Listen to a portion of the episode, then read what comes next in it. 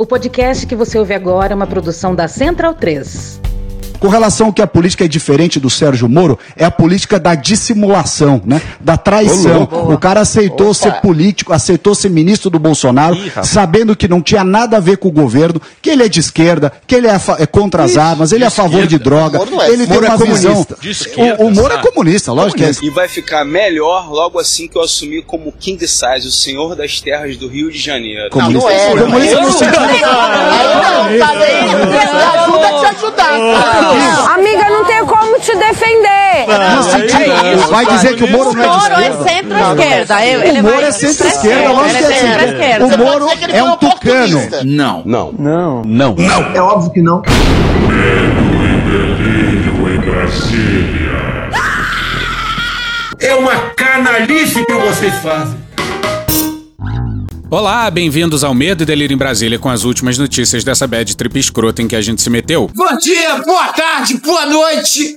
Por enquanto. Eu sou Cristiano Botafogo e o Medo e Delírio em Brasília, medo e delírio em Brasília.wordpress.com é escrito por Pedro Daltro. Esse é o episódio dia 1063. Ah, é? Foda-se. Fica no rabo, gente. Ó, oh, como o cara é grosso. Bora passar raiva? Bora. Bora. Bora! Bora! Bora! A chacina nossa de cada dia. Agora vem brutalidade, hein? Já teve episódio aqui no Medo e Delírio falando sobre a chacina do Jacarezinho e a inacreditável coletiva da Polícia Civil horas depois do banho de sangue. Se você quiser ouvir, tá lá, é o dia 856. E agora a Polícia Carioca fez a mesma coisa, ou algo muito parecido na comunidade do Salgueiro. Isso tem um nome, o nome disso é chacina. A dinâmica, macabra, é a mesma. Um policial morre em uma operação na favela, uma desgraça, uma tragédia. Só que no dia seguinte a polícia chega e, bom, faz o que tem feito. Bora para Ana Luísa Albuquerque e o Matheus Rocha no dia 22 na Folha. Quando um policial é morto em serviço, as chances de um civil ser morto pela polícia no dia seguinte aumentam em 350%. Nos sete dias posteriores, em 125%. No mesmo dia, em 1.150%. Eu tive acesso à época à ficha de antecedentes criminais de alguns daqueles 111 canalhas que morreram. Que, no meu entender, tinha que ter morrido mais de mil. Entre a vida de um policial e mil vagabundos, ou 111 vagabundos, que é o número bastante emblemático, eu fico aquele policial militar contra 111 vagabundos. 111 morreram. Repito, foi pouco. Não é confundindo justiça com vingança que a gente vai construir democracia. E olha o que disse na mesma matéria o Inácio Cano, coordenador do Laboratório de Análise da Violência da UERJ. Abre aspas, na lógica de guerra, a resposta nunca é de investigação, sempre de combate. Deve ter resposta sim, mas justamente uma investigação rápida e maciça para descobrir quem matou o policial e poder prender. Fecha aspas dentro de um Estado democrático de direito, mesmo considerando todas as ineficiências do sistema, justiça não é vingança e vingança não é justiça. E dessa vez a brutalidade foi grande também. O que vai a seguir é um áudio tirado do Metrópolis de uma moradora descrevendo o que ela viu. O áudio não tá muito bom e a voz tá distorcida, então eu vou ler em cima. Eles pegaram o meu primo dentro de casa. Seu primo tava dentro de casa? Tava em casa. Aí fizeram o quê? Levaram ele. Levaram ele. Levaram onde? Ah, não sei. Levaram de carro? Levaram, saíram. Encontramos ele hoje, dentro do mangue, mas não pudemos entrar. Entraram hoje os moradores para conseguir tirar o corpo, porque não podia entrar porque estava muita lama. A polícia militar, responsável pela chacina, não avisou a polícia civil. E aí, por 15 horas, ninguém foi lá retirar os corpos. Quem retirou os corpos foram pais e mães das vítimas, da lama. Que dia é hoje, nego? Tanto faz. A polícia matou mais um. A polícia matou mais um rapaz. Que dia é hoje, nego? Tanto faz. A polícia matou mais um. A polícia matou mais um rapaz. Chora a mãe, chora a irmã, chora o pai. Quando o galo canta, a polícia levanta, é um nego que cai. E o choro dos pretos inunda os guetos desde os ancestrais. Pois quem manda, mandava, mudou só o nome do seu capataz. Pois quem manda, mandava, mudou só o nome do seu capataz. Pois quem manda, mandava, mudou só o nome do seu capataz.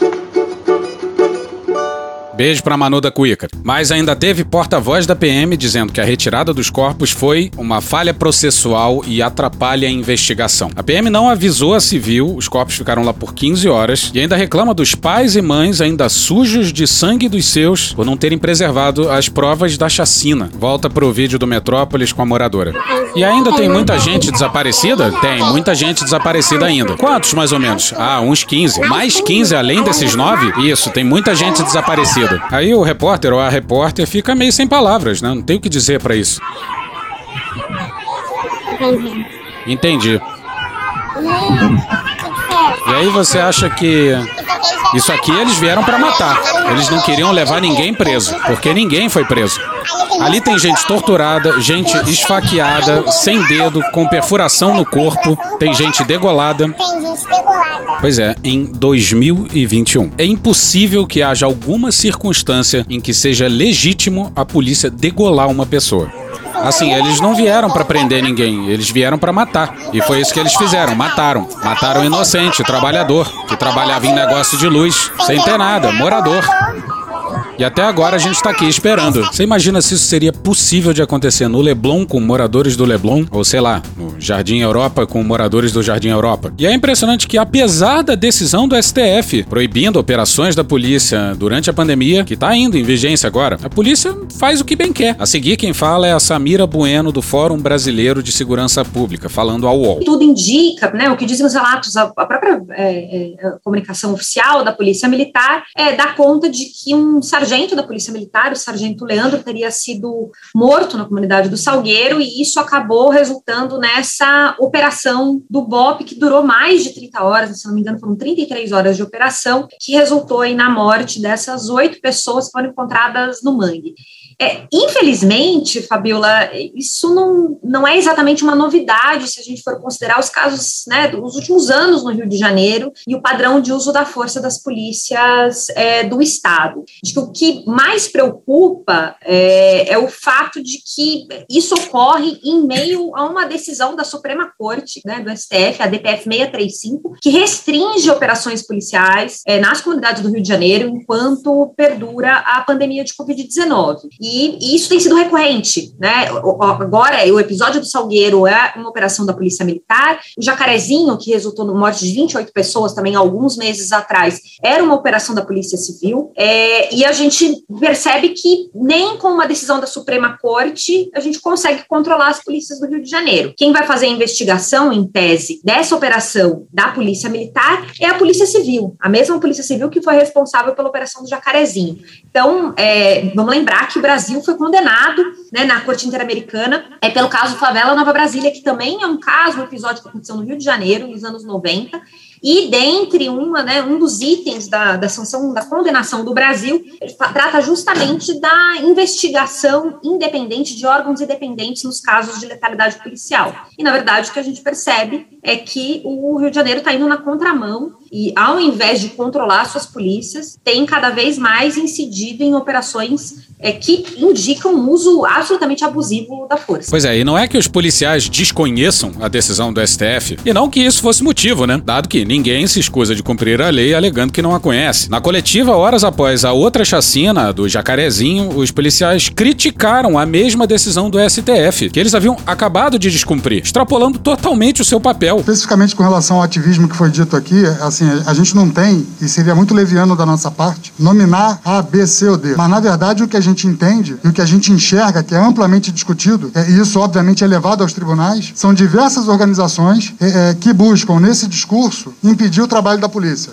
Essas entidades ou essas pessoas, elas definitivamente não estão no mesmo barco que nós. Nós temos um objetivo e eles têm outro. Pessoas que pensam dessa forma, eu repito e insisto, ou estão mal intencionadas ou estão mal informadas. E aqui, de novo, a gente se vale do Luiz Antônio Simas, em um fio de setembro de 2019. A gente cita o Simas aqui até menos do que devia. A PM matou uma criança. Eu vou insistir. A Polícia Militar do Rio de Janeiro foi criada por Dom João no início do século XIX, em um contexto em que a Revolução dos Pretos do Haiti apavorava, pelo poder de inspirar movimentos similares, as elites do Brasil. A função original da polícia era defender a propriedade de terras e gente e seus donos. Não custa lembrar que o símbolo da PM do Rio traz um pé de açúcar, um pé de café, duas armas e a coroa imperial. Mais explícito é impossível. Braço armado em defesa da propriedade e do poder. Sou um dos que acham que não adianta dotar essa polícia de um suposto perfil cidadão ensinado em algumas aulas e tá resolvido. Nem fodendo! O buraco é mais embaixo. A PM foi criada para matar e morrer, e nesse sentido é uma das instituições mais bem-sucedidas do Brasil. Mata e morre. Nenhum lugar do mundo nós tivemos tantos policiais assassinados. Não há também nenhum lugar do mundo onde a polícia mata tanta gente como na cidade do Rio de Janeiro. Nós temos um sistema de polícia no Brasil, que é a que mais mata, que é a que mais morre. Se você tem um sistema de polícia cuja maior característica é deixar um número elevado de policiais mortos no topo do ranking mundial e um número elevado de pessoas que em confronto com a polícia morrem no topo da cadeia mundial, tá errado. Alguém conhece aí a fábula da natureza do escorpião que não consegue deixar de usar o ferrão a ponto mesmo de morrer durante a travessia de um rio porque picou o sapo que o carregava? Há, evidentemente, policiais do bem. Mas a missão que justifica a corporação inscrita em sua história é defender o status quo contra ameaças, fundamentando essa defesa no monopólio da violência, prioritariamente voltada contra os mesmos pretos e pobres dos tempos do rei. A discussão sobre o que deu errado na polícia parte de um pressuposto equivocado. O problema das PMs não é ter dado errado, é ter até hoje dado certo. Escorpiões não foram feitos para voar como os pássaros. A polícia do Rio de Janeiro certamente é um caso à parte e se destaca no cenário brasileiro. Mas o problema não é só ela. O problema é a polícia desse país brutalmente desigual e cruel, que ao invés de combater de fato as causas estruturais da violência, acaba só reproduzindo. O brasão da PM paulista é composto de 18 estrelas, representando rebeliões e guerras em que o corpo militar paulista, mesmo tendo sido reformado e modificado ao longo do tempo, se envolveu. Exemplifico: a oitava estrela representa a campanha contra Canudos, a nona representa a campanha contra a revolta da Chibata, a décima representa a repressão à greve operária de 1917 e a décima oitava estrela comemora o triunfo do que a PM chama de Revolução de Março de 1964. Um massacre de camponeses, uma luta contra marujos que combatiam pelo fim de castigos corporais, um cacete contra grevistas e o apoio ao golpe de 64, com posterior envolvimento na máquina de tortura dos porões. Pois é, sigam o Simas, leiam o Simas e ouçam as músicas do Simas. O cara faz tudo. E encerramos a sessão com um trecho da música Cabo, da Lué de Luna, sobre a chacina do Cabula em 2015 em Salvador. Vai pagar a conta? Quem vai contar os corpos? Quem vai catar os cacos dos corações?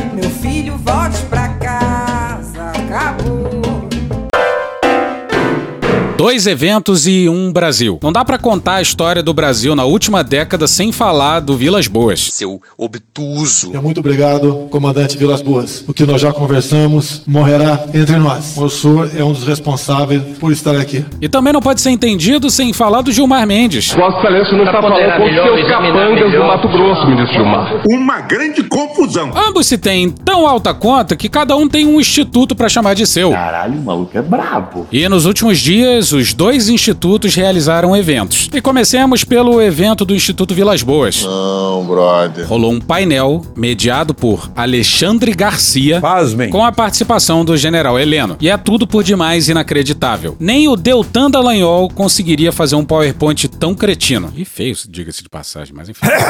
General Heleno, seja muito bem-vindo. né? Muito obrigado. Eu, eu digo para vocês que o tema que o general Heleno vai abordar a respeito desse dessa webinar se chama A Amazônia e o futuro do Brasil e do mundo. Bom, o Heleno tá em um evento do Instituto Vilas Boas e o Marcelo Godoy, no Estadão no dia 22, escreveu uma boa coluna abordando a visão do Vilas Boas sobre a Amazônia.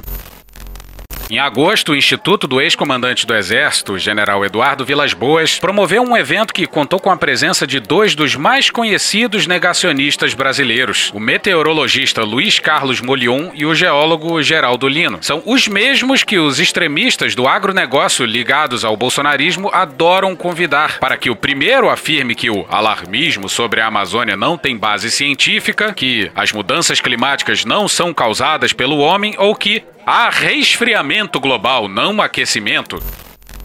Aliás, vou aproveitar para fazer uma recomendação. O podcast Ciência Suja. Vale ouvir com certeza toda a primeira temporada deles, que acabou recentemente, mas especialmente o episódio Cigarro, o pai do negacionismo moderno. Já o segundo é conhecido por classificar o aquecimento global como fraude e o ambientalismo de máfia. Natural, portanto, que Vilas Boas os convidasse. No livro Conversa com o Comandante, organizado pelo antropólogo Celso Castro, o general assume que parte de suas concepções sobre a Amazônia é baseada em publicações da editora ligada ao Movimento de Solidariedade Ibero-Americana, cujo coordenador, o mexicano Lorenzo Carrasco, é autor do livro Máfia Verde: O ambientalismo a serviço do governo mundial. O reacionarismo anti-globalização se une aos delírios de um anticomunismo de aldeia. Pois é, como se os generais estivessem numa eterna competição para ver quem é mais obtuso. Seu obtuso. Para Vilas Boas, abre aspas, sobre a Amazônia existe muita desinformação, até de caráter intencional, principalmente sobre os temas meio ambiente e questão indígena. Este filtro não permite que a realidade chegue aos centros econômicos, culturais e políticos, impedindo que a população esclarecida, bem como as instâncias decisórias, posicione-se adequadamente. A grande imprensa tem parcela de responsabilidade. Fecha aspas. O general vê na luta contra o aquecimento global e na preservação da Amazônia apenas, abre aspas, formas contemporâneas de imperialismo, movidas pelo grande capital, corporações, organismos internacionais e as ONGs. Fecha aspas. No Império, os senhores de escravos viam a pressão inglesa pela abolição do tráfico negreiro contra a maior das chagas de nossa história como um atentado à soberania nacional e aos interesses de quem produzia. Bom, mas vamos enfim ao Heleno. É uma honra para mim participar dessa conversa aqui sobre a Amazônia, principalmente porque estou ladeado pelo Alexandre Garcia. Você tá falando sério? Um jornalista que eu conheço há muito tempo. Que merda. Para mim sempre foi o modelo do que nós imaginamos que seja um jornalista. Ele disse isso mesmo? Sim, pois é. Eis o modelo de jornalismo do generalato brasileiro. Olha o que o Alexandre Garcia falou sobre o recente discurso do Bolsonaro na ONU. Foi um discurso de estadista. As medidas de isolamento e lockdown deixaram um legado de inflação, em especial nos gêneros alimentícios no mundo todo. E um discurso de líder corajoso. Meu governo recuperou a credibilidade externa. Vou dizer corajoso porque ele falou de coisas que, que maculavam o país antes de 2018. Estávamos à beira do socialismo. Temos a família tradicional como fundamento da civilização. E, e falou da sensatez que significa a abordagem que o governo tem tido na pandemia. Não entendemos porque muitos países, juntamente com grande parte da mídia, se colocaram contra o tratamento inicial. Parece até que um helicóptero pousou em cima da tua cara. Aí assistam o compilado do Desmentindo Bolsonaro sobre o Alexandre Garcia, da série dele sobre os negacionistas do Jair. Vai um resumo aí. Os especialistas garantem, olha, a máscara pode até ser prejudicial. O deputado Osmar Terra, que é muito lúcido. Os médicos brasileiros descobriram um caminho de tratar precocemente e achatar a tal de curva que não achatava. E o cara tá na frente do presidente, que é a comprovação científica. Eu tenho que discordar dessa história da hidroxicloroquina. Eu tenho um exemplo aqui na minha casa de que que ela é vital. Passou de 100 mil o número de, de mortos, supostamente pela Covid. O ar viciado, o ar já processado pelos meus pulmões, aí vai juntando ali alguma coisa. O marketing do coronavírus, não, não, mas vem a segunda onda. Por que não usa remédios baratinhos, que estão aí disponíveis, já testados, né? Mas é muito interesse voltado para grandes negócios de compra de vacina. Ou se previne, eu faço isso desde junho. Ivermectina, a gente não tem segurança e nem confiabilidade, como a gente viu as notícias aí dessa Coronavac lá de São Paulo, proíbem médicos de tratar as pessoas. O melhor tratamento é no início dar condições para nossa célula se defender de qualquer variante. Deixa com a cara magoada. Ah, volta pro Heleno. Infelizmente. Mais do que isso, é meu amigo. Eu já aprendi uma vez que jornalista não tem amigo, né? Tem fonte. Mas no caso do Alexandre Garcia, há tanto tempo que eu o conheço que ele realmente é meu amigo. Significa? E aqui do meu lado esquerdo está o João Vilas Boas, que está patrocinando essa conversa. Caralho!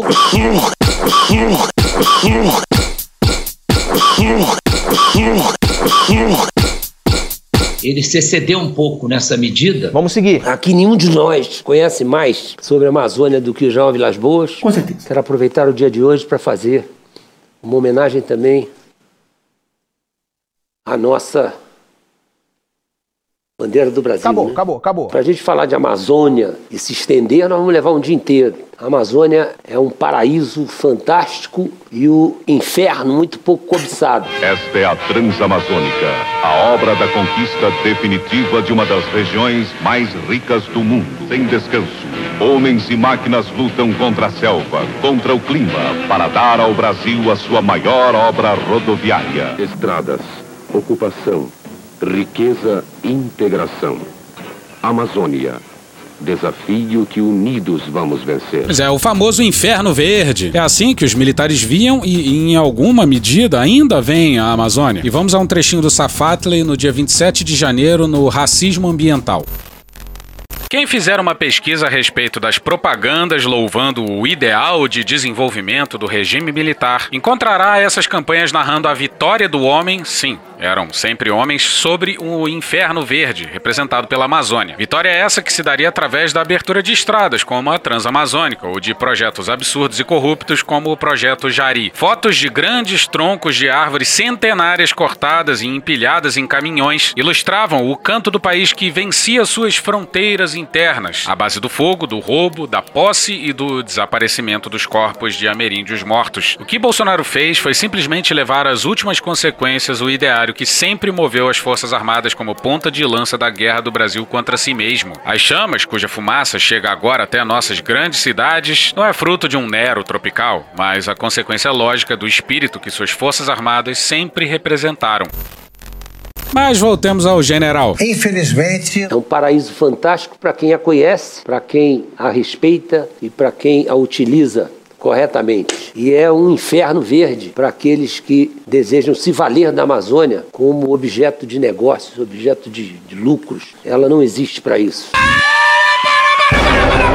E o que, que esse governo quer fazer na Amazônia? Por acaso ele quer preservar e aproveitar da bioeconomia, de biofármacos, botando dinheiro pesado em pesquisa de biodiversidade? É óbvio que não. O que o governo quer é uma grande mistura de pasto e mineração. O governo não tem projeto de país. Você acha o quê? Que eles querem explorar recursos naturais extrativisticamente dentro do bojo de um projeto de país? Nem isso. Querem pra quê? Pra iniciativa privada ganhar dinheiro. Ô Heleno, você não fala nada com nada, impressionante. Tá certa a indignação. Vira a chave pra política externa. A política externa interna de quase todos os países do mundo, ela guia-se por interesses nacionais e não por inspiração ideológica. Pô, eu só imagino a quantidade de diplomata do Itamaraty puto. Eu queria deixar claro que eu fico puto de exatamente um membro do governo que quebra a tradição pragmática das relações exteriores do Brasil falar uma abobrinha dessa. Se isso faz de nós um páreo internacional, então que sejamos esse páreo. Esse, esse pragna, pragmatismo na, nas relações exteriores vem sendo adotado pelo Brasil, já foi adotado em outra época, com efeitos muito positivos. É preciso haver uma consciência plena de que a inspiração ideológica vai para segundo plano. Os interesses nacionais ficam acima dessa interpretação ideológica. E Heleno cuspiu nos chineses, claro. Lá pelas tantas ele fala sobre a ascensão da China e meteu-lhe uma caricatura de um chinês. A ideia deles é que há pressões de fora cobiçando a Amazônia. Isso não tem nem como negar. A questão é o quanto isso é verdade e o que, que se faz com isso. Mas eles acham que, entre outras coisas, a China poderia querer ocupar os vazios demográficos da Amazônia. Outro ponto que eu acho fundamental na, em qualquer estudo geopolítico que se realize hoje é a extensão da China. A China é um país que nos preocupa. Pois é, o Heleno chega a dizer que a China preocupa o Brasil. Antes ele falou dos Estados Unidos e disse não haver preocupação. Mas as primeiras palavras do general foram essas aí. Não. Não é porque nós temos uma parceria muito grande com a China que nós vamos abraçar os seus postulados político-ideológicos. Essa, essa aproximação na área econômica é necessária para a China e para o Brasil. Alguns dizem, não, nós somos extremamente dependentes da China. Somos dependentes da China porque temos grandes trocas comerciais com a China. E são trocas comerciais. Eles também dependem de nós. Sim, isso é até verdade, mas com pesos bem diferentes, né? Numa direção, a China é o nosso maior parceiro comercial. E na outra direção, somos o vigésimo país que mais compra da China. Claro, tem fluxos financeiros e o lance é mais complexo do que isso, mas isso aí dá uma certa medida da coisa. E sabe o que, que os chineses estão fazendo? Estão arrumando outros vendedores mais confiáveis para os seus produtos. Sabe a carne brasileira que está proibida pela China? Tá proibido. Eles não deixaram de comer carne, não, gente. Só estão comprando em outros países. Os militares realmente acham que podem cuspir à vontade nos chineses, como se os chineses fossem nossos reféns. Não tem como não dar errado. Vai dar errado. O ambiente geopolítico sul-americano, há décadas, tem a maioria dos países dominado pela esquerda uma esquerda meio capenga, que deturpa os próprios valores da social-democracia e do Estado de Direito. Meu Deus, a gente vai cansando, sabe? É, quem defende o Estado Democrático de Direito é o Jair! Eu sou favorável à tortura, tu sabe disso. Não dá para entrar em detalhes sobre isso, eu só estou considerando porque ela é um fator fundamental no planejamento estratégico do atual governo. Ou seja, um dos nortes da política externa do atual governo é o risco da América Latina virar comunista. As transformações sociais, econômicas e políticas aconteciam todas com um viés assistencialista. Isso, do ponto de vista de durabilidade para o país, é muito ruim, porque são programas assistencialistas que muitas, muitas vezes não têm porta de saída e vão condicionando a população a receber do governo auxílios que não são compatíveis. E a Bolsa Família é uma mentira. Você no Nordeste não consegue uma pessoa para trabalhar na tua casa. Ele já vai viver de Bolsa Família, não vai fazer nada. Não produz bem nem serviço, não produz nada. Você vê meninas no Nordeste, bate a mão na barriga grávida e fala o seguinte, que tem também o auxílio natalidade, esse aqui vai ser uma geladeira, esse aqui vai ser uma máquina de lavar. E não querem trabalhar. Desenvolvimento intelectual dessa garotada, de 0 a 3 anos, filhos de Bolsa Família, equivalia a um terço da média mundial. Então isso aí é tudo cabresto, voto de, voto, voto de cabresto pro governo. Muita gente, repito, necessitava até disso daí. Mas a outra parte, não, porque não era também estimulada a sair desse tipo de condução coercitiva, vamos assim dizer. Se encerra um programa social bem estabelecido para se criar outro cheio de incertezas. É um programa eleitoreiro. Não foi um programa pensado ao longo de dois anos para que agora entrasse e pudesse garantir dignidade a uma parcela significativa da população. É um programa pensado para valer ao longo de 2022, de forma a garantir a reeleição do presidente da República. Ao contrário, que vai escravizando a população a ser é, monitorada pelo governo. Os países se aproximaram de um bolivarianismo, uma deturpação do peronismo.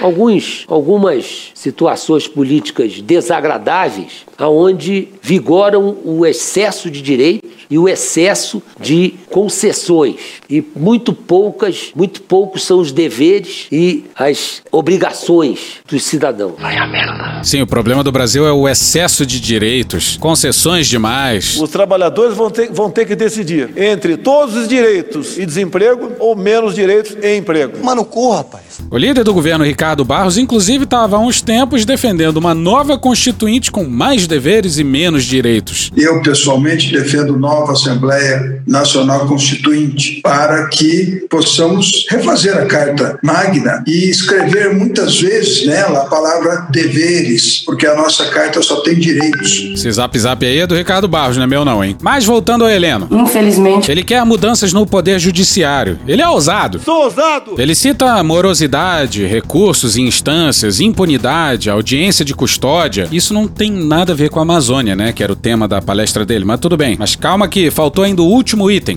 Atenção, é agora que o bicho vai pegar. A maioridade penal Você tá falando sério? é um assunto de discussão. Eu não tenho ainda uma opinião formada, Aham, Cláudia, senta lá. mas precisamos discutir isso seriamente, porque assim como a- a- as nossas vivências de, de, eh, intelectuais, de, de, de conhecimento em todas as áreas da humanidade cresceram, também a maioridade no entendimento das coisas está acontecendo muito antes. Eu não tenho ainda uma opinião formada, a maioridade no entendimento das coisas está acontecendo muito antes. Eu não tenho ainda uma opinião formada, a maioridade no entendimento das coisas está acontecendo muito antes. Aham, Cláudia, senta lá, né? Não estou nem querendo influenciar a cabeça de ninguém, mas tem que ser isso, tem que ser discutido por gente que é do ramo, que conhece o assunto, para chegarmos a um acordo. Olha, se ele acha que o assunto tem que ser debatido com seriedade por gente que entende do assunto, ele tá no governo errado. E até parece que alguém que integra o governo Bolsonaro até hoje não tem opinião formada sobre isso. Tinha mais absurdo nessa apresentação, mas a gente já tá traumatizado demais e chega. Eu não suporto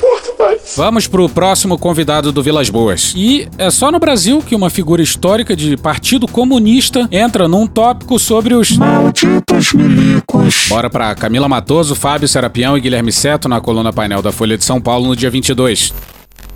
Ex-ministro da Defesa entre 2015 e 2016, Aldo Rebelo, sem partido, participou de seminário organizado pelo Instituto do Ex-Comandante do Exército, Eduardo Vilas Boas, na sexta-feira, dia 19.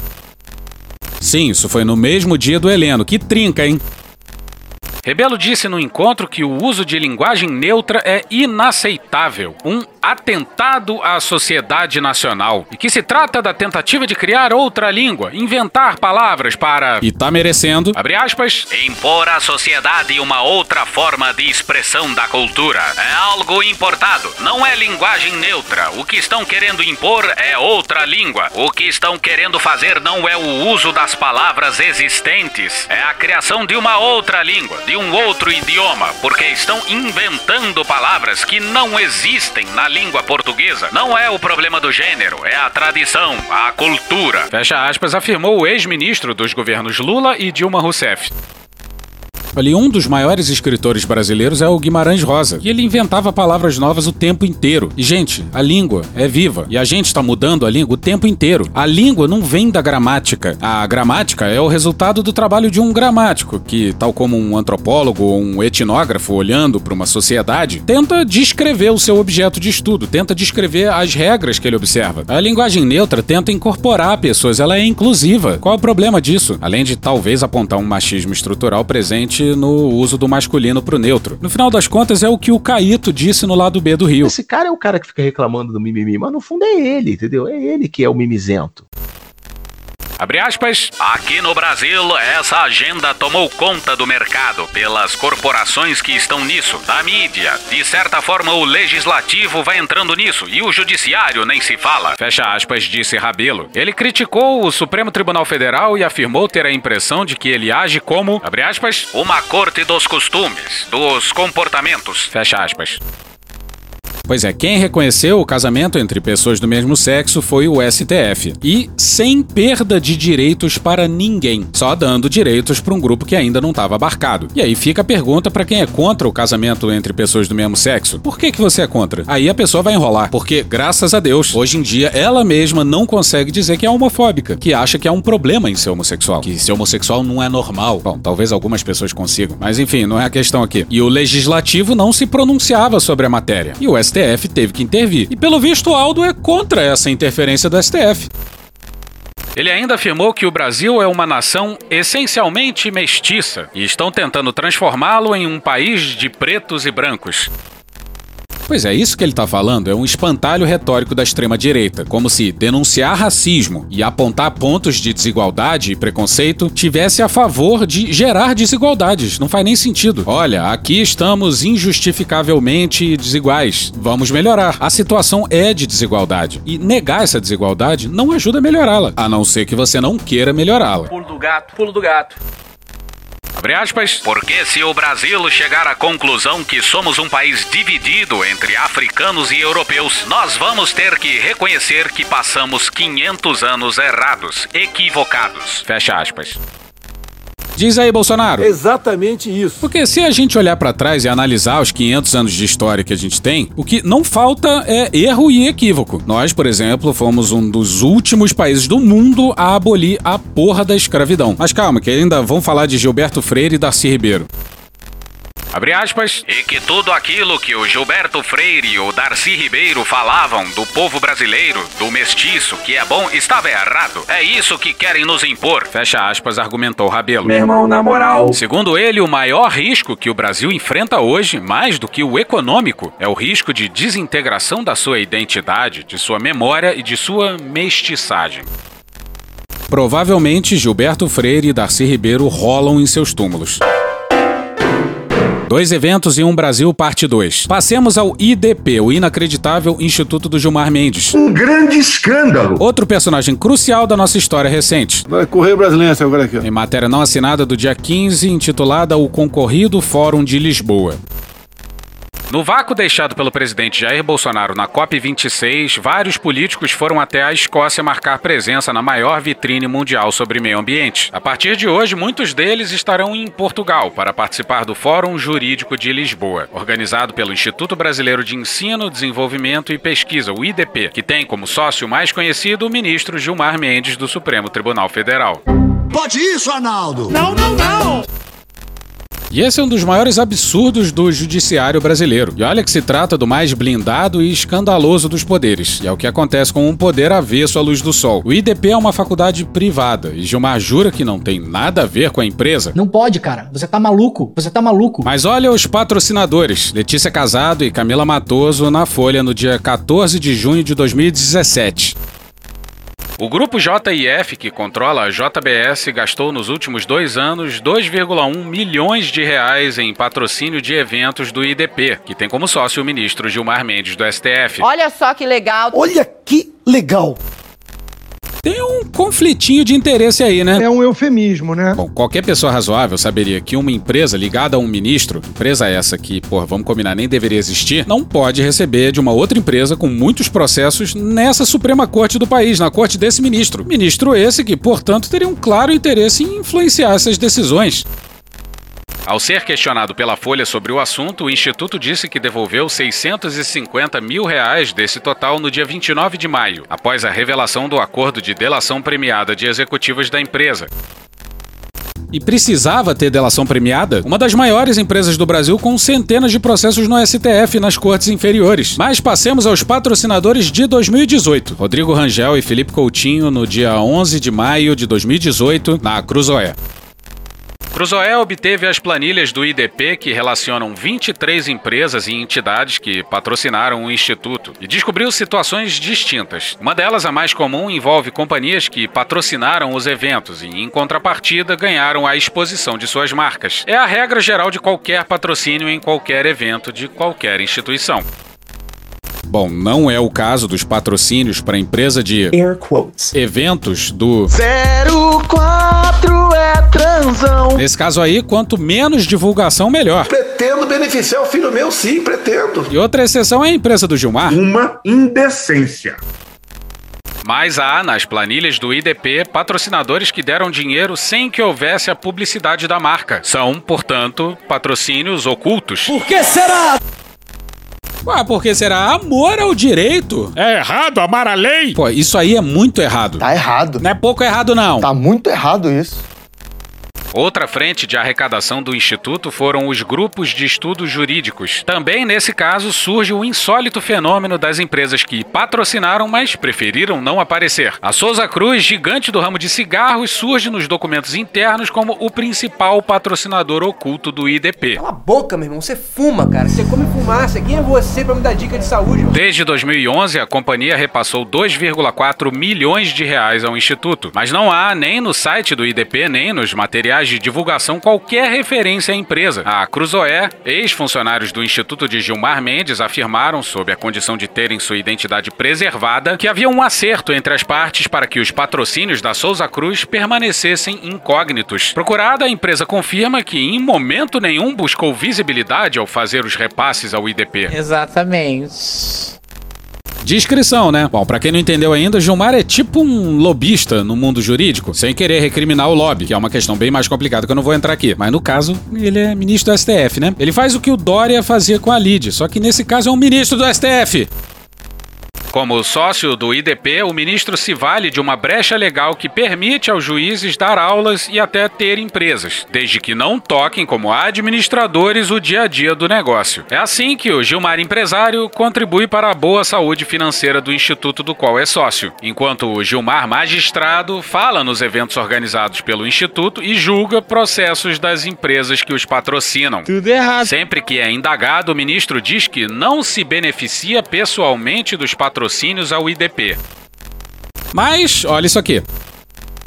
Mas mensagens telefônicas que vieram a público recentemente mostram que nem sempre é assim. Numa delas, de junho de 2016, Gilmar escreve a Dalide Correia, ex-diretora-geral do Instituto e braço direito do ministro por duas décadas, cobrando o repasse de recursos de patrocínios. Olá, eu gosto de dinheiro. Abre aspas, veja se consegue começar a me pagar o resultado do patrocínio. Fecha aspas, escreveu o ministro. Olha só. Dalide respondeu pouco depois. Quer de uma vez ou dividido? Indaga ela, que prossegue. Amanhã iremos pagar 25 mil da palestra de sexta. Gilmar se mostra agradecido. Ótimo. Veja a forma menos problemática. Tenho contas altas agora, uma e outra em julho. Dinheiro!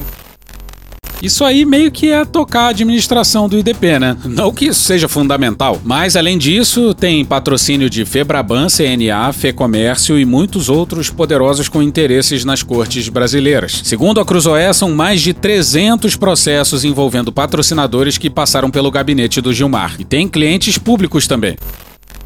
Em 2016, por exemplo, a Justiça do Trabalho comemorou 75 anos. Foram organizados dois seminários, ambos com o apoio do IDP para marcar a data. O primeiro, no Rio, foi na sede da Fundação Getúlio Vargas, onde Gilmar Mendes falou. O segundo, em Brasília, foi na sede do Tribunal Superior do Trabalho, o TST. A coordenação dos seminários ficou a cargo de ministros do tribunal, mas foi o IDP quem faturou. Dinheiro! Aconteceu assim: a Justiça do Trabalho organizou, sediou e promoveu os eventos, mas foi o IDP quem recebeu os patrocínios. Nas planilhas do Instituto de Gilmar foram registrados nove repasses relacionados aos dois eventos, num total de um milhão de reais. Um milhão de reais! A Cruzoel, o TST, informou que fez um acordo com o IDP, segundo o qual o tribunal ficaria exclusivamente com a coordenação acadêmica e o Instituto se encarregaria de custos financeiros. E malandro é malandro, mané, mané.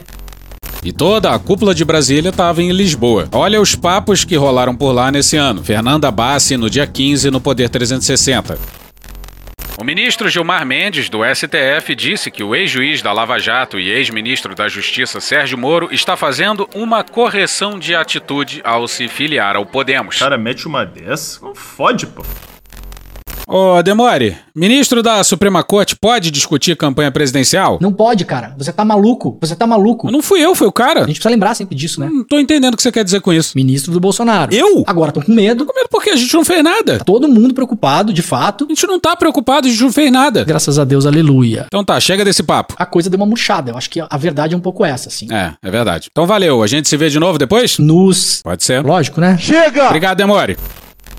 Abre aspas, eu acho que juízes e procuradores que já tinham atuação política, agora, ao optarem por atuar eleitoralmente em um partido, estão fazendo até uma correção de atitude. Não deveriam ter atuado como políticos no passado e agora estão fazendo o correto. Vão atuar onde deveriam ter atuado antes. Fecha aspas, falou ao Poder 360.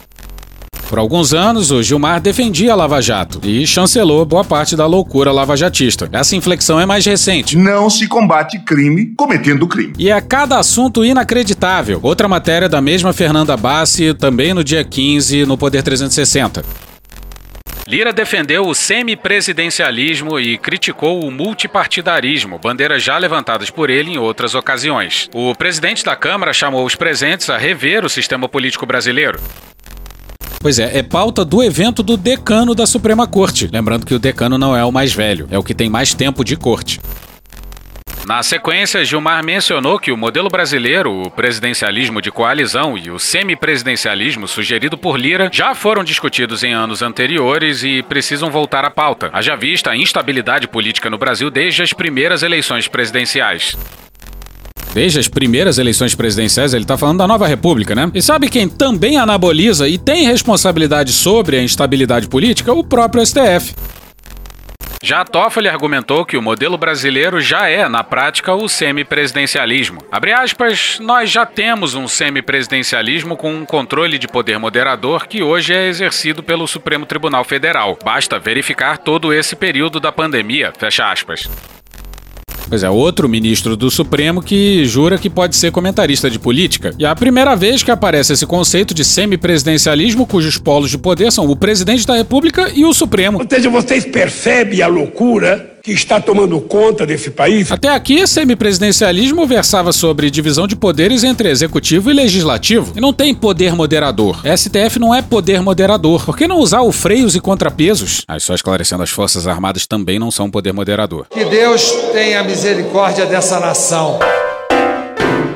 E hoje ficamos por aqui. Veja mais, muito mais em medo o blog escrito por Pedro Daltro. Esse episódio ou áudios de Morning Show, Rede Globo, Canal Meio, UOL, Professor Pasquale, Choque de Cultura, Wade Petrópolis, Hermes e Renato, Carla Bora, TV Câmara, TV Brasil, Mídia Ninja, Metrópolis, Manu da Cuíca, Leandro Rassum, Rádio Band News FM, Loed Luna, BIM Ruiz TV, Veja.com, Léo Stronda, Porta dos Fundos, CNN Brasil, Instituto General Vilas Boas, BM, CBDF, Canal Rural, BBC News Brasil, Desmentindo Bolsonaro, Jovem Pan News, Falha de Cobertura, João Kleber, Diogo Defante, TV Senado, Jornalismo TV Cultura, Opaí, O Show da Xuxa, Windows, Side Bamba, Intercept Brasil, Parafernália, Amada Foca, Cartoon Network, Papo de Política, Programa Silvio Santos, Bezerra da Silva, Clipes do Balde, BRTT, Conversas Cruzadas, Gabriela Prioli, CBN em Foco, Marcelo Freixo, Podcast Conversa de Política, Cláudio Botelho, Globo News, Das Creations, Elysium Audio Labs, Lado B do Rio, Pulo do Gato e The Office. Thank you! Contribua com a nossa campanha de financiamento coletivo. É só procurar por Medo e Delírio em Brasília no PicPay ou ir no apoia.se barra Medo e Delírio. Porra, doação ao caralho, porra. Não tem nem dinheiro pra me comprar um jogo de videogame, moro, cara? Pingando um capilé lá, vocês ajudam a gente a manter essa bagunça aqui. Assine o nosso feed no seu agregador de podcast favorito e escreve pra gente no Twitter. A gente joga coisa também no Instagram e no YouTube. E o nosso Faz Tudo Bernardo coloca também muita coisa no Cortes Medo e Delírio no Telegram. E agora a gente também tem uma loja, loja.medoedelirioembrasilha.com.br. Eu sou Cristiano Botafogo, um grande abraço e até a próxima. Bora passar a raiva junto? Bora!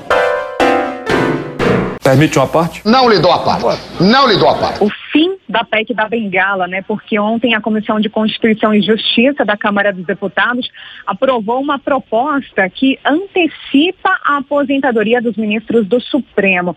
E olha só, na prática, isso faria com que o presidente Jair Bolsonaro pudesse indicar mais dois ministros imediatamente. A aposentadoria compulsória dos ministros do Supremo cairia de 75 anos para 70 anos, né? O que faria aí com que essas duas vagas ficassem disponíveis para o presidente Jair Bolsonaro fazer mais duas indicações.